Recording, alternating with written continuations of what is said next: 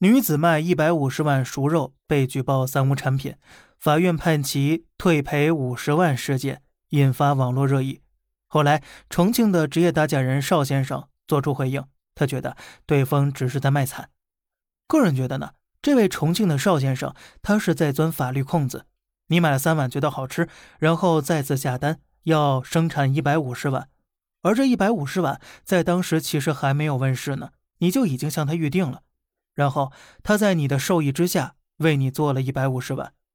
我甚至觉得这一家人突然接了这么大的单子，可能用心程度比之前要多，选料上、制作上都花了极大功夫。可是呢，他们没有想到的是，这是处心积虑给他设的局，他要让你赔，不仅赔还要罚。最后啊，五万块钱，那是一个小店半年都赚不到的利润。就这么一件事儿，他在钻法律的空子。我们认为啊，那些职业打假人，如果你是对着这些正经小作坊，或者说一些善良的人来下手，那么我们的心里是为之不耻的。我记得一开始职业打假人出现的时候是被尊重的，因为他们代表了广大消费者，向那些故意生产假冒伪劣产品的人宣战，维护的是更多人的利益。